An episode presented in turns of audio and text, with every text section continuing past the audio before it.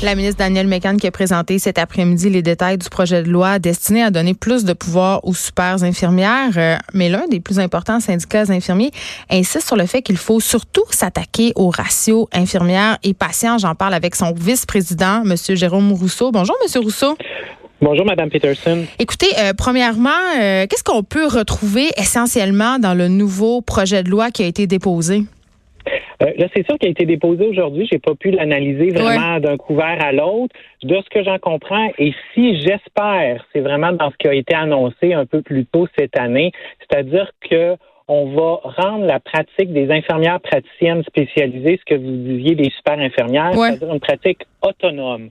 C'est ça le, plus grand défi, puis la, la plus grande demande pour ces infirmières-là, c'est qu'elles ne soient plus rattachées aux médecins. Donc, qu'elles puissent diagnostiquer et ensuite traiter, prescrire des médicaments sans avoir recours toujours ultimement à un médecin dans la chaîne. C'est ça l'objectif. Ça, c'est une très bonne chose. Ça serait une excellente chose. Trop peu, trop tard, ce qu'on pourrait se dire, parce que dans le reste du Canada, ces infirmières-là ont déjà ce droit de prescrire Ils sont déjà une pratique autonome. On est la dernière province où est-ce qu'on ne permet pas aux infirmières praticiennes d'être vraiment une pratique plus autonome.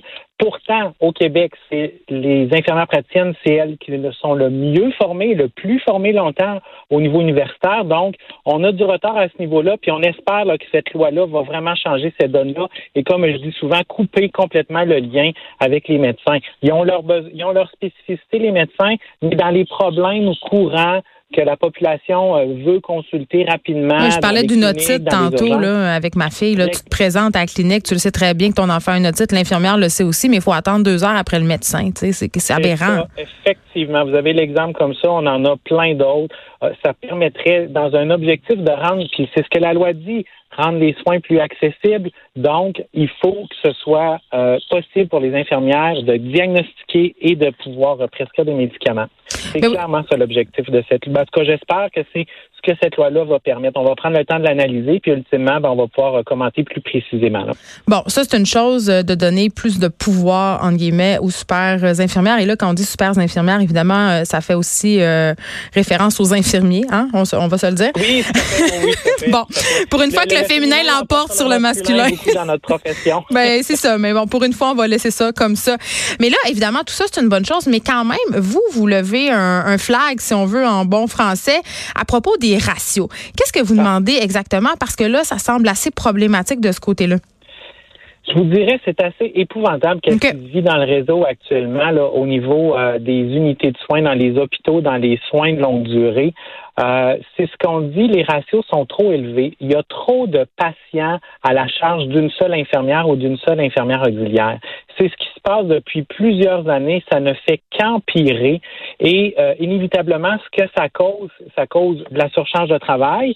D'abord et avant tout pour les infirmières, les infirmières auxiliaires qui sont pas capables de donner l'ensemble des soins.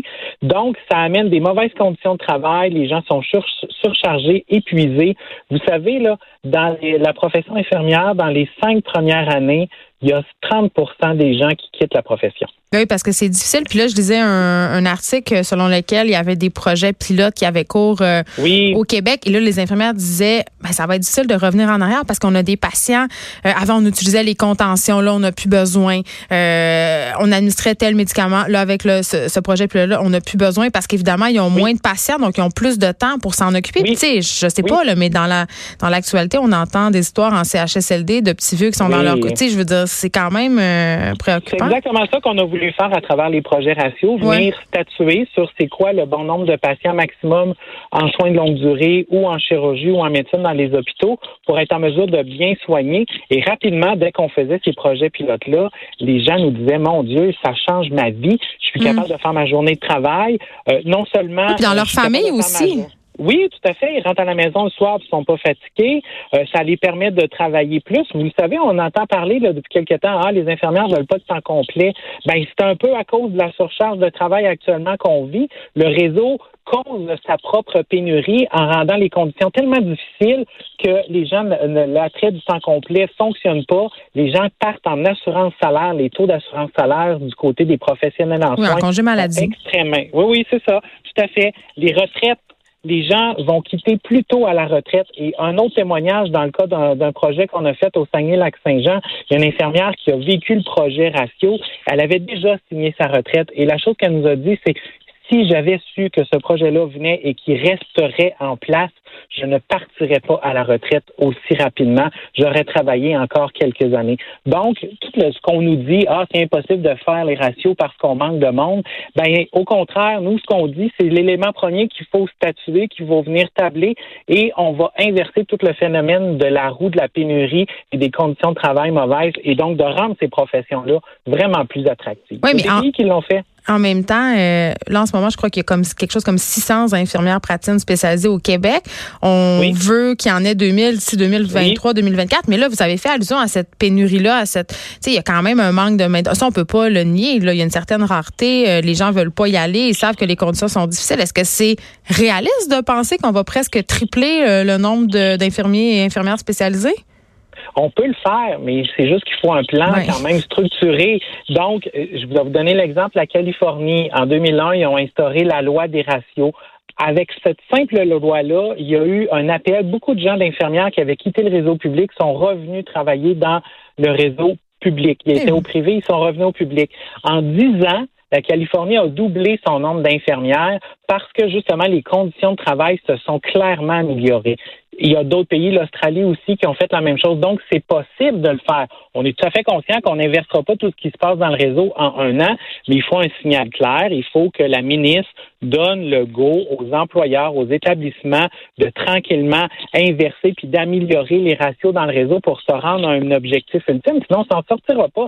Il faut vraiment faire quelque chose maintenant. Et c'est avec ces projets-là, on est venu le prouver le, au ministère de la Santé, on avait besoin d'aller voir est-ce que c'est vraiment vrai?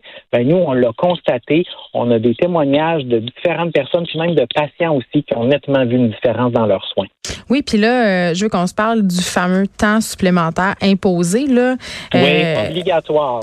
Ben oui, j'ai dit imposé, c'est un peu euh, synonyme d'obligatoire parce que je pense que le nerf de la guerre, en ce qui vous concerne, c'est beaucoup ça. Là. Avec le nouveau projet de loi, on pourrait être amené à penser ça existera plus ou peu, ça, sera plus systémique en tout cas, parce que là, euh, en tout cas, si je me fie à ce que j'ai vu, ce que j'ai eu ici à l'émission, euh, c'est presque rendu un modèle de gestion, là, Monsieur Rousseau. Oui, tout à fait. Effectivement, on vit euh, le, réseau là fonctionne au temps supplémentaire obligatoire. Donc, effectivement, en instaurant des ratios, l'idée des ratios en arrière ça d'une loi comme ça, c'est que l'argent du ministère va être dirigé spécifiquement pour les équipes de soins. Donc, ça impose aux gestionnaires à bâtir des équipes de soins qui correspondent aux besoins. Donc, en stabilisant les équipes, on inverse, on, on, change notre façon de gérer les horaires. Donc, on est vraiment à stabiliser les équipes. Donc, on n'est pas toujours à la dernière minute en affichant des petits postes, une journée, deux jours, semaine. Puis là, après ça, on, fait la liste de rappels, puis on appelle tous les jours des infirmières pour est-ce que vous voulez rentrer et tout ça. Donc, c'est l'objectif recherché à travers une loi sur les ratios. Ça permet de stabiliser les équipes, mm. puis d'éviter d'avoir toujours recours au temps supplémentaire. Puis là, ce qu'on vit de plus en plus, non seulement les gens sont fatigués, et là, on a de la misère à trouver des gens à rentrer, donc on tombe dans l'obligation, donc on impose aux gens de rester au travail. Et ça, ça augmente le nombre, évidemment, de congés maladie, d'épuisement professionnel. C'est vraiment, c'est pas bon. On, vous décrivez le cycle qu'on est en train de vivre qui ne fait que s'accélérer dans les dernières années. Jérôme Rousseau, merci de nous avoir parlé. Vous êtes vice-président de la Fédération interprofessionnelle de la santé qui représente 76 000 infirmières quand même. C'est pas rien. On vous parlait à cause de ce nouveau euh, projet de loi qui a été déposé cet après-midi par la ministre Danielle Mécan qui donne plus de pouvoir aux super infirmiers. Merci beaucoup. Écrivaine.